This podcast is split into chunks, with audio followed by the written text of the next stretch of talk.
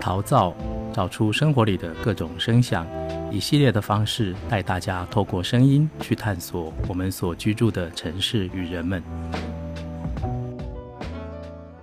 好，嗨，大家好，这里是去他的书店，告诉我你想要去到哪里。那我是主持人博翰，今天我们邀请到狼环书屋的店长米娅。嗨，我是米娅，大家好。那在进入对话之前，我想先请米娅跟大家介绍一下自己，然后以及瑯环书屋是一个怎么样的书店。嗯，呃，我是呃米娅，现在瑯环书屋的店长这样子。那瑯环书屋呃已经经营八年多了。那呃，我们书店可以说也就是所谓的。复合型书店，我会觉得它目前的状态算是复合型书店，就是呃，它除了卖书，那呃也卖一些呃文创小物，然后也有卖一点饮料，然后甜点这样子。那呃，我们的书有分新书、二手书，然后呃，主要以人文类别为主。那我们呃，除了贩售这些东西之外呢，那我们有一个经营的主题是性别这样子。那所以呃，会有特别设置关于性别主题的书柜，啊啊呃，也呃，这八年多来也一直长期的在呃，每一年都会规划不同的主题与性别有关的主题的讲座活动这样子。嗯，我最近有在那个网络上看到，好像。最近刚举办完的是那个边缘姐妹的，呃，还还正在进行中，哦，还正在进行中，对，一共是八场的讲座，对，可以那跟我们分享一下，那是一个什么样的活动？呃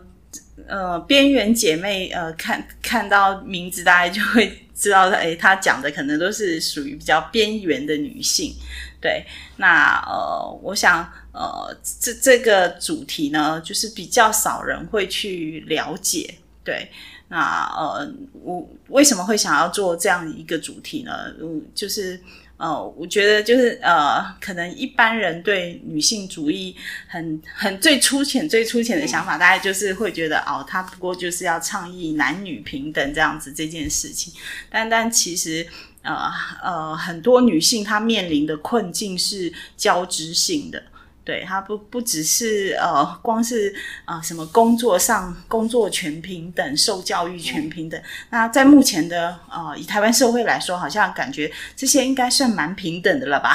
对，嗯、但但事实上，很多女性她面临的处境是很交织性的。对，那譬如说她是呃属于呃社会比较中下阶层的话，那她可能她的呃得到的资源就是会比较少，那她可能。呃，在就学过程中，他就很有可能中错啦，等等的。对，那他不不见得是 每个人都有办法去呃不断的升学到的上大学啊。嗯、对，那那接下来他呃很早他的学业中错之后，那他人生会碰到什么样的问题？呃呃，这是我想要做这个主题的原因啊，就是这些边缘的女性，她们面临的。他们的有关于他们的性别议题是什么？那呃，这八场讲座呢，就关怀不同的边缘族群。我大概讲说这个呃八场边缘呃姐妹是哪八八个主题这样的哈？呃呃，有女性移工，然后呃呃女性的新住民这样子，然后还有女性受刑人，还有酒店工作者，呃原住民。哎，然后还有呃跨性别，对，然后还有呃多元性别的受暴者这样子，哇，对对，等等，南瓜南瓜了很多，就是原本的族群可能就有一些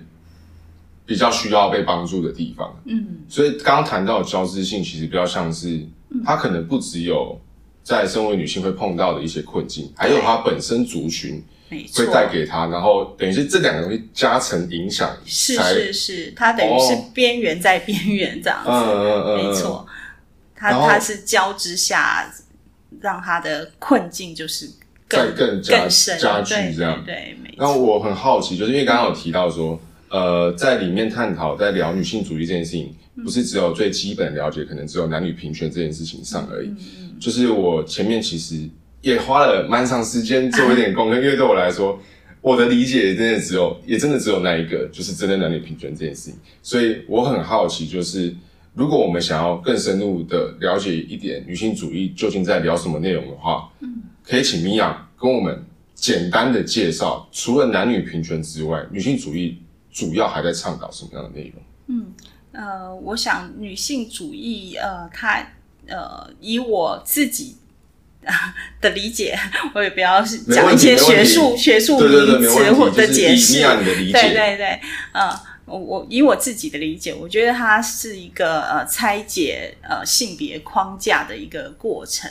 对。那呃，我会说过程，就是因为它不是一个啊、呃，你今天喊口号，明天就可以达成的事情。嗯、它真的是不断的、不断的，是慢慢的去解开它的呃框架的一个过程，这样子是呃一步一步慢慢的对。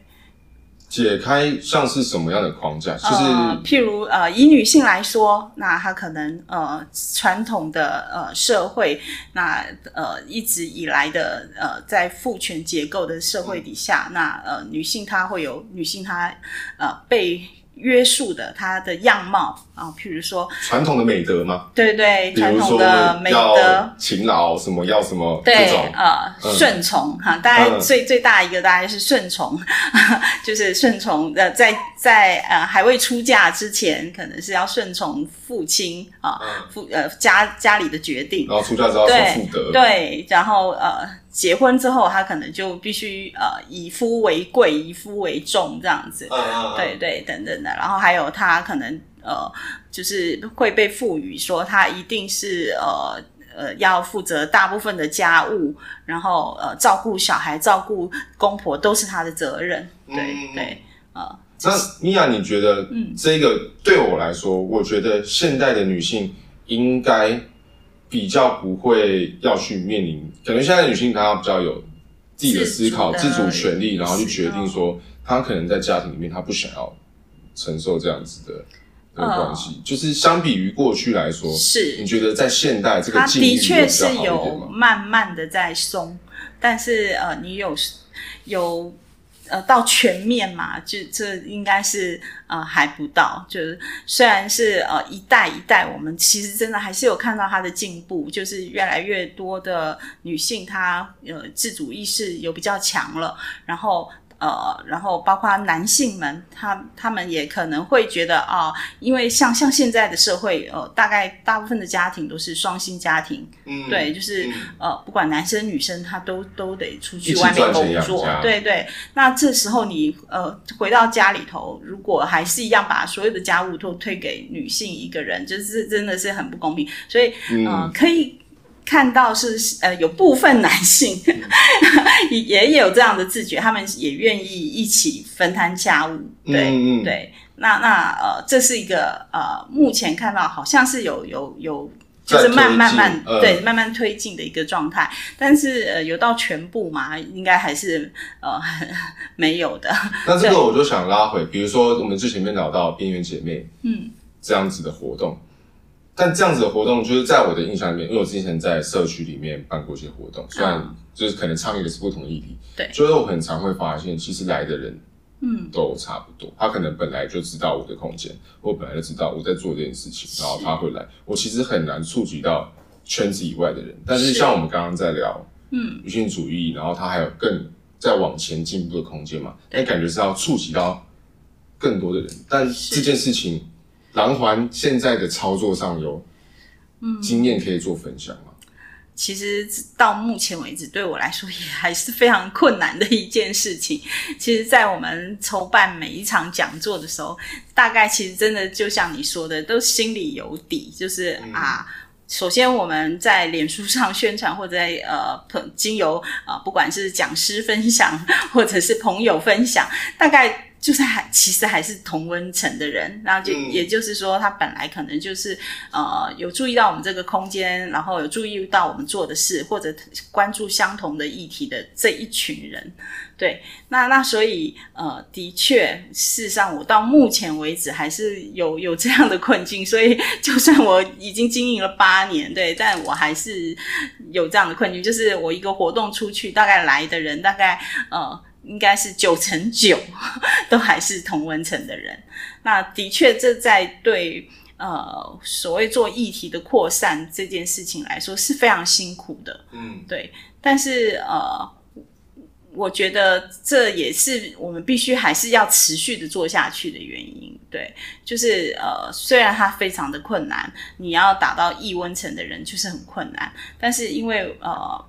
呃，我想书店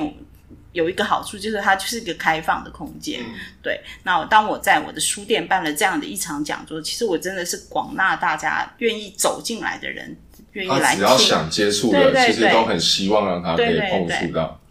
所以，呃，其实虽然呃办这样子，我们八年来持续的不断办讲座，然后也许真的是每一场九成九都是同温层的人，但是只要有一场讲座，有那么一两个是异温层的人。进来里头听了这一场讲座，然后对他有那么一点点的启发，那也许他就是一个扩散的小种子，他也许就把这个他从来不曾接触过的议题，嗯、然后他听到之后，他觉得说，哎，他可以去分享给他的朋友，他的同文层知道。我想就达到了，稍微打出去了一点点。对对对，像呃，我可以举一个例子，就是我们几年前呃有办一场讲座，是请到同志咨询热线，呃，当时是在同志咨询热线工作的呃吕新杰来分享。嗯、对，那呃他就分享了呃同志运动的历程。那同志运动事实上在台湾就是呃已经三十多年了。哦，真正做说运动啦，就是有在、嗯、呃上街积极对对对积极做一些倡议，嗯、大概有三十多年了。可是真的大部分的人并不知道，并不知道这场运动，还是并不知道，并不知道这场运动这么久了。然后甚至、哦、嗯，会大部分的人其实真的是会会要这样讲，大部分的人会说，我身边并没有同志，所以我根本不不了解这个族群。对。哦，嗯，这样听到这句话的时候，米娅，你最直接性的感受是什么？这这，我觉得很 很正常，啊、因为因为同志是长期的被隐性的嘛，对，被迫的隐藏的，对。那因为呃异样的眼光，呃，大家实在是不很会很害怕去承受，那多半的人是就是藏在柜子里头，嗯，对，嗯嗯。所以也才会，所以呃，并不是同志并不在你的生活周遭，而是他们隐藏起来了。那也就是导致大部分人没有看到同志。对，也许他的同事就是同志，但是他他同事不会敢跟他出柜，不会直接跟你讲，不会不会敢他跟他出柜的。对啊，也或许他觉得关系可能没有亲密到那种需要跟你是表达我的是，是，而且他他会担心啊，我一旦出柜，我这在公司其他人的眼光会怎么样？我的主管会怎么样？对，哇，这件事情在对我们同志婚姻的那个专访过之后，也是都没有改善嘛？就这东西，我觉得已经被很、哦、很放到台面上。应该要让大家认识同志婚姻这个倡议是算是呃同志运动这么长期以来算是一个呃就是呃比较有呃进步的一个一个里程碑，对对，真的算是一个里程碑。但是呃也就是呃我们那场讲座其实在办在办在那个同志婚姻公投之前，哦、对对，所以呃。我要讲什么？那时候，那时候的社会氛围，其实，在讨论这件事情的时候，非常的就比较攻击性。对，但但但这个呃有好处，就是他他他起码让这个议题被被看见了。要不然以往是大家是蒙着眼睛啊，呃、假装没看见，或者是他真的没看见，哦、对他根本就不知道统治族群的处处境是怎么样。对，他们也懒得去设想。嗯、那米娅，你在你在活动现场会遇到就是那种攻击性比较强烈的人吗？比如说在讲刚刚的同志运动活动在举办在啊、呃、那一场讲座呢，呃呃，出现的那个易温层的人，他他不是攻击性的强的那那一种，他是呃，就住我们 呃书店隔壁一条巷子的一个妈妈，啊、附近的，呃，对对对，她是一个妈妈，然后她可能呃，就是哦、呃，知道我们哎，今天有一场讲座，因为我们那时候会写黑板，就写在门口啊，今天有一场讲座，这样什么讲座，他可能真的是纯粹好奇进来听，然后听了之后呢，其实他真的非常感动，嗯。对，就是，然后，呃，她是一个大概六十几岁的妈妈，对，六十几岁的妈妈，对，所以她真的是有点误打误撞进来，然后听了一场讲座这样子，对，但他听了之后，他他他竟然是觉得非常感动，然后他跑去跟吕欣洁讲说，他真的不知道同志运动已经历经三十多年，嗯，然后。然后他就是跟吕欣讲说：“你们真的很辛苦。”然后我在旁边听了也很感动。嗯，对。然后能感受得到，就是、对对，就是有点有点大家去接纳。当我说出来的时候，其实得到的反馈是很善意。对对对，所以所以其实我我会觉得是真的是大部分的人并不理解这个议题，嗯、所以会会被呃一些包括舆论或者是媒体报道、呃、对媒体。扭曲的报道，然后把同志塑造成呃以往啊，现在可能就真的比较好了。嗯、但是对呃以往可能真的是大家的印象里头，可能真的哎，同志为什么要跟男生要跟男生在一起，女生要跟女生在一起，男婚女女嫁不是是最正常的事情吗？嗯、对，然后就是会把同志认为是不正常的一群。对，以往真的很多人的印象恐怕是。停留在那里，但他们真的就是没有去深入了解这个议题，那他们没有机会了解，那也是造成他们盲点的原因。所以，哎，一场讲座，然后可以让这样一个妈妈，她对这样一个议题有了了解。那呃。虽然这样整整场讲座三十几个人，就只有一个妈妈是 异温 层的人，扩及到她的那个人身上，以后她出去跟她周遭的朋友讲话，没错没错，她表达出来的观点可能就不会那么的，是。侵略，对，嗯，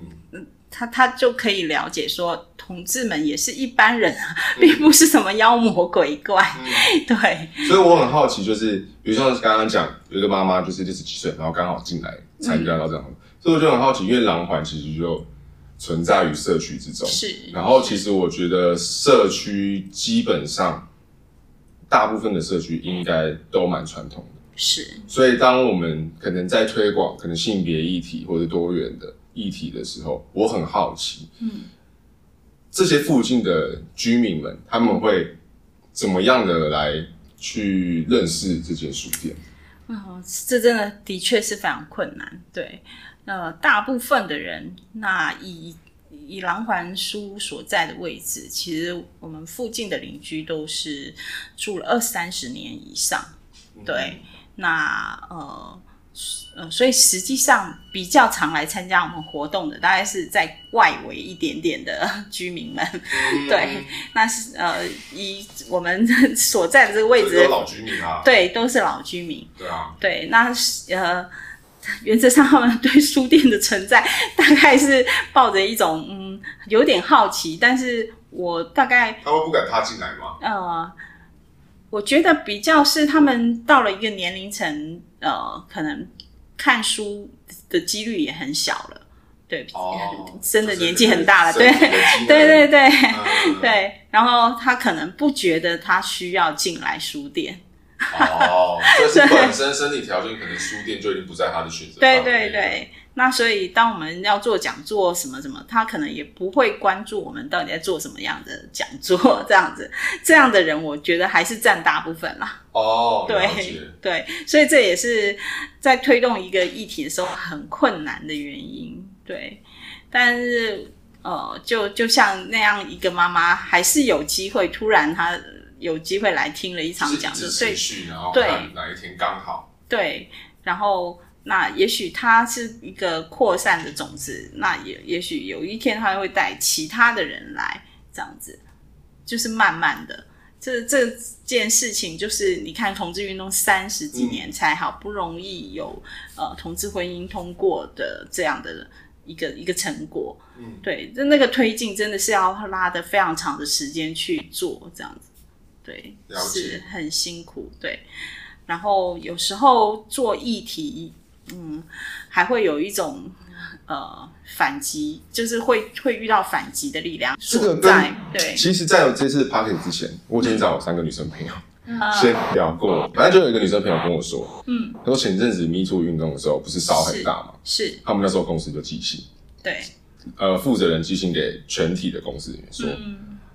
呃，最近因为 Me Too 事件的关系，然后我们意识到，就是哦，女性可能在工作场合上有什么问题，那假设说公司之前有发生过类似的状况的话，希望大家见谅跟体谅，然后我们以后大家如果有发生相关的问题，请去找人资来帮你处理，嗯。他那时候跟我说，他那时候一听到这件事情的时候，一一看到这个呃信件的时候，他其实是觉得心情有点不太好的。然后他跟我说，那个心情不太好的感觉，比较像是你好像只是因为要把这件事情处理完，才这样子去设计一个测试。是觉得他可能比较悲观一点啊。我会觉得，起码连公司都有意识到这个问题了。就以往，事实上，呃，性别工作平等法还有性骚扰防治法，早就是已经呃，也是二三十年以上的法了。嗯，对。但但为什么呃，我们在这一波的 Me Too 里头，才发现很多的受害者，他们是隐忍了十几二十年，嗯，都没有讲。嗯，对。那也就是说，真的，你有些法令颁行之后。也就是你说的那种状态，就是，呃，虽然有法在那边，但大家其实并没有观念上，观念上没有追上去，对，观念上没有追上去啊，所以事实上，呃，性骚扰还是到处都是，然后它只可能变得更隐晦，对，然后或者是说也不见得隐晦，而是说女生通常还是会觉得，啊、呃，我讲出来这件事情，呃。没有人愿意信，或者我本来就举证困难。其实性骚扰真的非常举证困难，就是你要告根本很难告得成这样子。所以你到底有多少女性会愿意采取法律途径？就是一方面，她就是举证困难，她就是很难告得成。对，那那在基于这样的状态下，就是大部分女生真的就是隐忍过去，或者干脆啊，我就大不了我就离职吧，就这样子。那就逃避的方式去解决，对，去解决这样的事情。但但我觉得这一波的那个 Me Too 运动，呃，至少像像你，那位乐观的吗？我觉得在这波 Me Too 运动之下，其实很多女生愿意说出来，其实也会让许多，包括 你刚刚说你那位朋友的公司，他至少有做到这一步了。嗯，他有警觉到这个问题是不再可能再像以往那样子私下解决，对对，他应该是要被拿到台面上，对对对，啊、要有正当的，你公司要有这样的一个呃机制要去处理这件事情。呃，既然我们在这个社会群体当中，就是有机会往前一步，就是往前一步。对，要不然如果这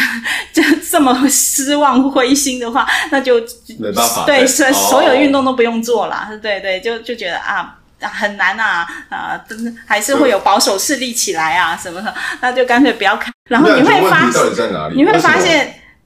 从加害者的言辞当中，你就可以了解到，他们很多会嗯，不管是他们的呃问过之词也好，或者是。他们是不是真的没有意识到他这样会伤害一个女生？对，我觉得很多时候是他们真的不觉得这样。对，对所以说这这也是很很严重的问题所在，就是呃，他们认为这个就是呃很自然的事情，然后呃，我做这样不会怎么样，这样子，像像呃一样在讲呃 Me Too 这个。呃，性骚扰这个议题，就是为什么很多女生她第一时间不敢讲，或者是说觉得讲了没有用。嗯，对。那当然，呃，首先是譬如说她在公司里头，这这个结构里头，嗯，那她的主管就是男性。嗯，那她的她的主管会不会持平看这件事情呢？会不会从他立场还是从男性的立场？对对，他可能就他的主管可能就觉得。没有什么事情嘛，然后反而是你这女生不要这么一点小事这边小题大做，对对对，然后呃然后你是要害你的同事或者呃你的小主管怎么样嘛？反而，所以我们看到看到很多的处置是，反而是这个女生会被那个群体排斥掉。对对，她她她可能反而被 fire 掉，然后呃。被申诉的这个加害者反而可能 完全没事，对对对，我们看到很多处理是这个样子，对，那那所以呃，就是这这是真的是一个结构的整个一整个结构的问题，那呃就所以很多男生或者是呃所谓的既得利益者，或者是他本来就站在他比较高的位置上，所以他有权利可以去处理这样的事情的时候，他就是。呃，可以把这些 cover 掉，嗯哼，掩盖掉息事宁人之类的，让群体维持他群体的和谐。对。对，嗯哼，对，那女女生受害者就被牺牲掉。我能理解。对，嗯，我我其实，在看的时候，因为我还是有去找一些资料来看，嗯、然后我自己在想父权这件事情，或是在定义的时候，我其实觉得它比较像是原本男性或女性的群体里面本来就有一些既得利益者。他们去形塑了这样子的传统跟内容，嗯、但在这个游戏规则以外的男性或游戏规则以外的女性，嗯，如果没办法符合规则，就会被规则给排除掉。所以，我其实不觉得在网络上看到大家应该要是这样，你站在自己，比如说性自己的生理性别那边去攻击对方，因为我不认为两方是对立关系。如果我们要抗拒的是父权这件事情的话。嗯，我觉得你有说到一个重点。对，对，那虽然呃，就是呃，以以父权结构来看，好像呃，男性是既得利益者，嗯、对。那但但事实上，就是从另外一个角度来看，其实男性也是被被害者。要怎么说呢？就是呃呃呃，大传统的父权社会，他会觉得男性必须承担什么样的责任？嗯、对。对，然后赋予他很大的那个呃责任在身身上，这样子。那呃，当你不是那个样子的时候，你不是一个呃能够传统的男性的 样子的对传传统男性的样子的时候，你就会被攻击的很惨。对，嗯、那所以从某个角度来看，男性也是一个也是在父权结构社会里里头的。就是我觉得两方感觉应该是和。做对象，没错，没错。我们要让性别的意识，应该说找回更多我们诠释自己性别的自主权这件事情上。对对，比如说我不要因为玩什么东西就被指责说啊，你怎么玩这个？嗯，你不是男生应该玩的这种。如果要把这种观念拉掉的话，我觉得两方应该是一个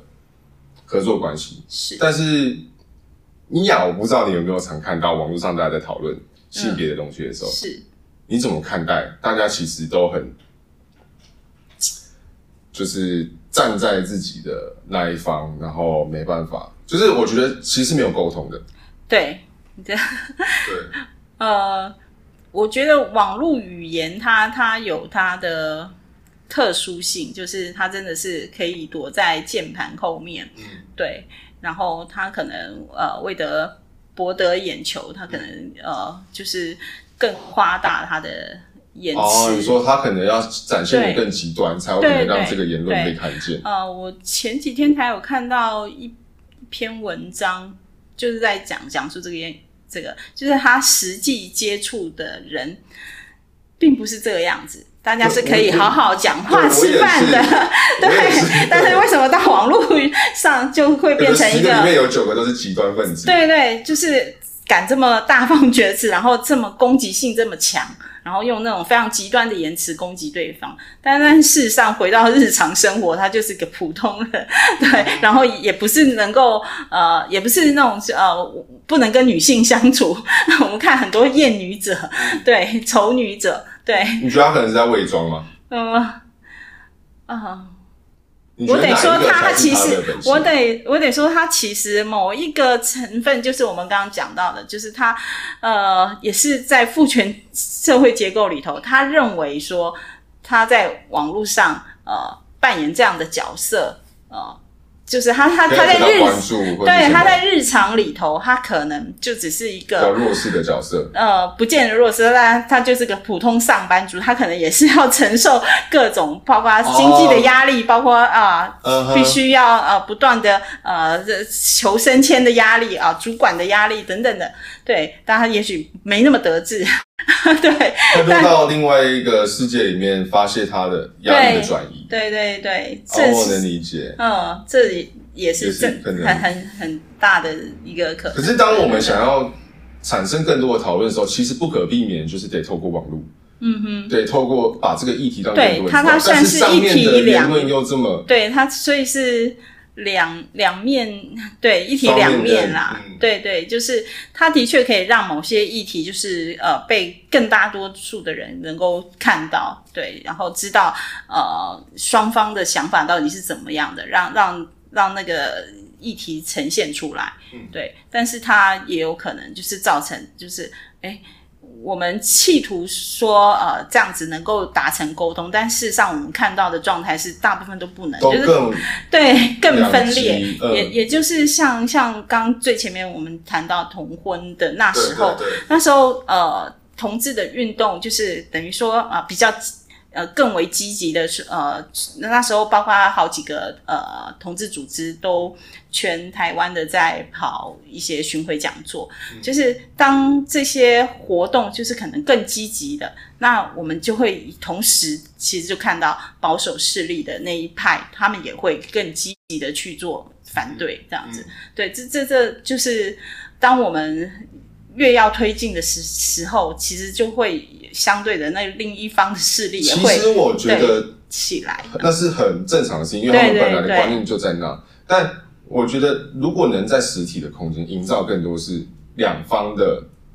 也不能说沟通啊，对话展现给可能中间选民之类的人知道，嗯、我觉得那就会是很有扩散力的一点影响。因为如果在网络上，那其实他们的言论就留在他们那一群，是我们的言论留在我们这一群，没错，就会让这两边的人的人其实。除了更对立之外，没有其他选项。嗯，因为他看到你的东西丢过来，哦，不行，我们今天怎么样？然后这群就变超大，然后他没有把东西觉得比较好的丢过去，攻击你们的东西。是是是。那我们在中间的人就只是看到两边这样子打来打去，嗯、然后我可能也选定不了立场。是是，没错，真的。所以这是实体空间，对，能能呈现。最好的一个方式，对，在沟通上，就是、没错，没错，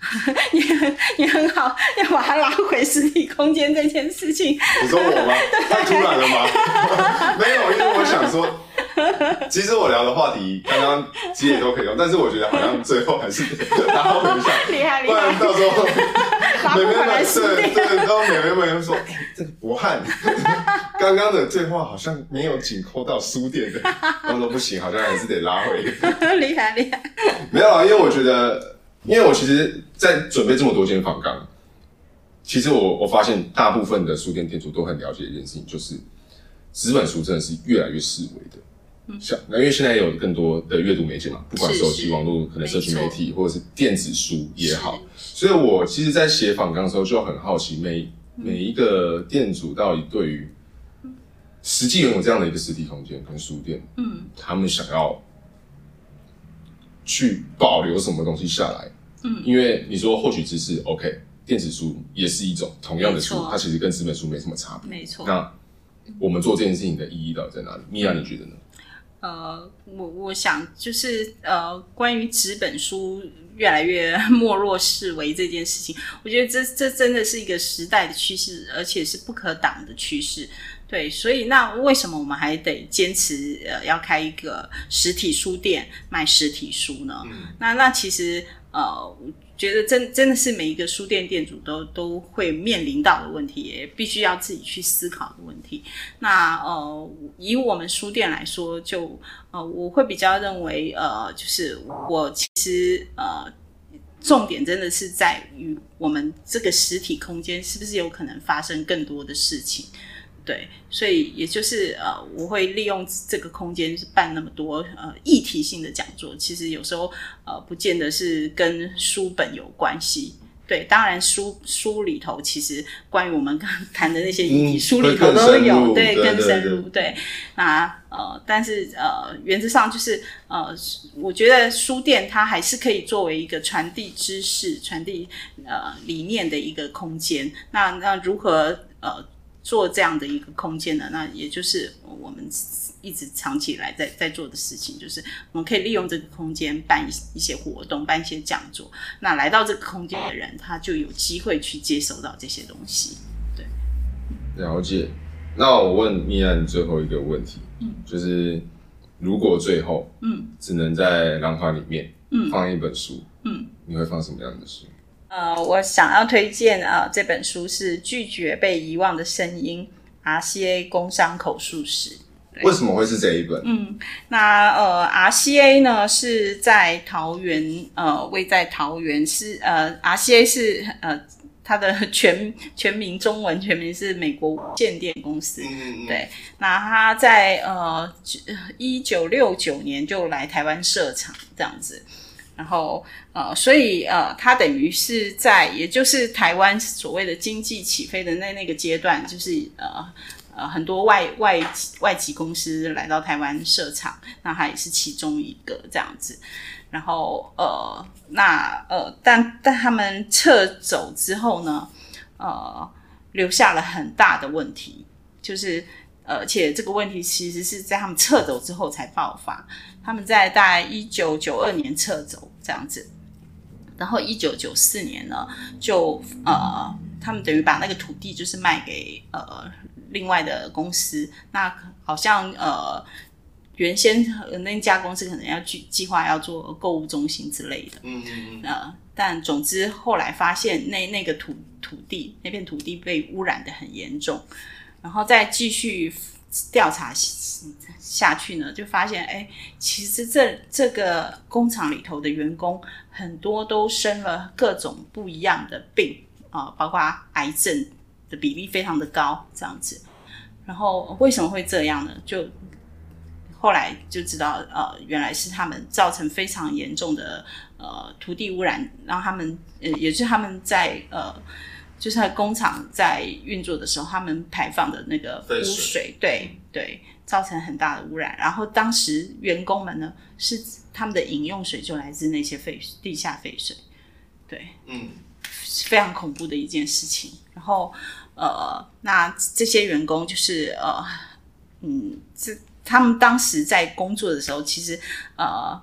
很多就女呃他们的员工当然有有男生有女生，但女生占了非常大部分，然后就很多女生呢就就会呃不断的流产，那但是都不知道都不知道原因，对，只甚至都会还会自己怪自己啊，嗯、因为很很多女性。对，很多女性就是还在有很有传统的观念，她就会觉得是自己啊，怎么那么憨班呢？别人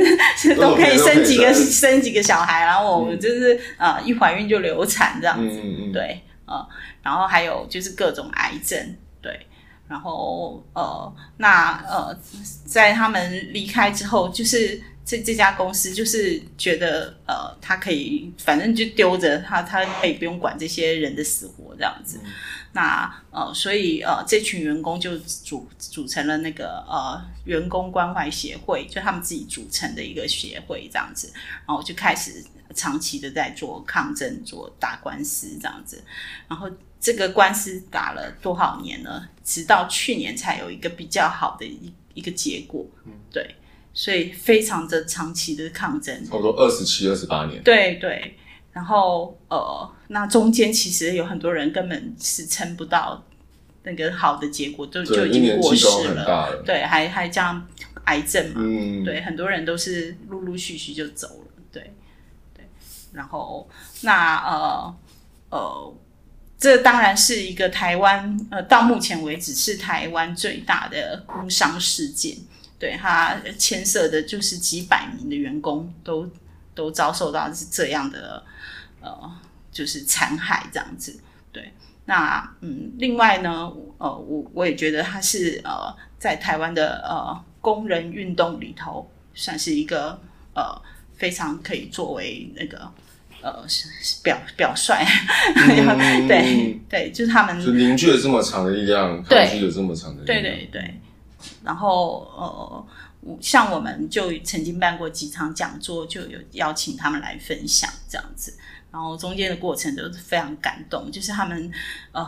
其实我我换做我自己去想象。就是我连我自己都生了病，还还要出来抗争，我可能真的会觉得算了。这那那个公司又在美国，我哪有可能？就会觉得遥遥无期。对对对，然后我可能就算了。所以我真的非常非常的佩服那些妈妈们，真的我非常佩服他们，就是能够这么样长期的呃一次一次，因为他这个过程就是呃让他们已经失望无数无数次了，对。但是他们都还是撑下来了，这样子。对，有时候就是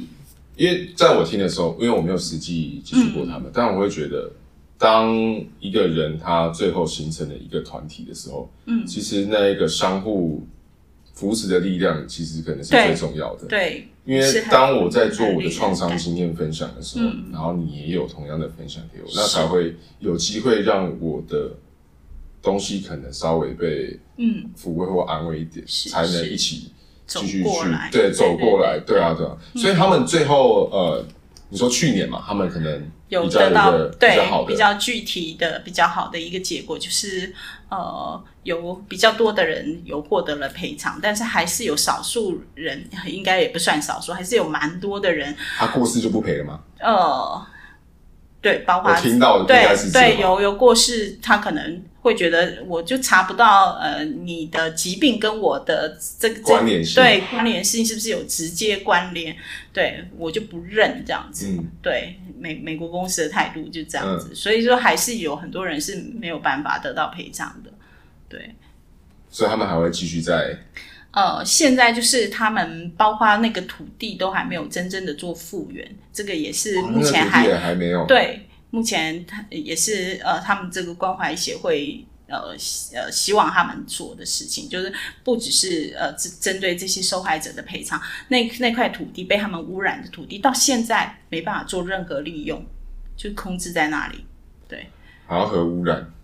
的那种概念，好像 就是不能使用，要隔对啊，不知道多久。对对对啊，所以是希望说他们能够真的去把那块土地做复原，这样子对。了解，所以这个抗争还还还在继续，还在持续当中。对对对。好，那最后米娅有没有想要就是宣传一下自己狼环书屋？可能到时候九月份或者什么，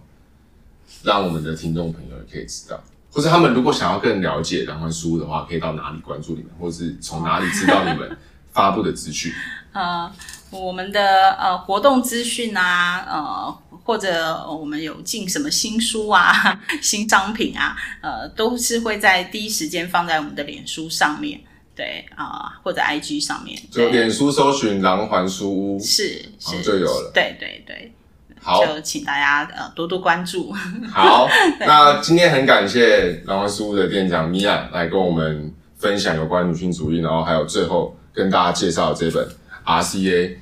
的拒绝被遗忘的声音。那相关有关书的连结，然后以及梁环书屋的任何联系方式，我们都会放在我们的资讯栏里头，让大家可以上去搜寻。那如果你还喜欢这期节目的话，希望可以给我们更多的回馈。然后今天节目就到这里，很感谢大家的收听。好，谢谢。去他的书店系列是由李博翰、林颖轩、赵星子与书店进行访谈记录，带着大家更了解二零二三年桃园各家独立书店的样貌。本系列由文化部创新书市书创桃园阅读生活计划赞助播出。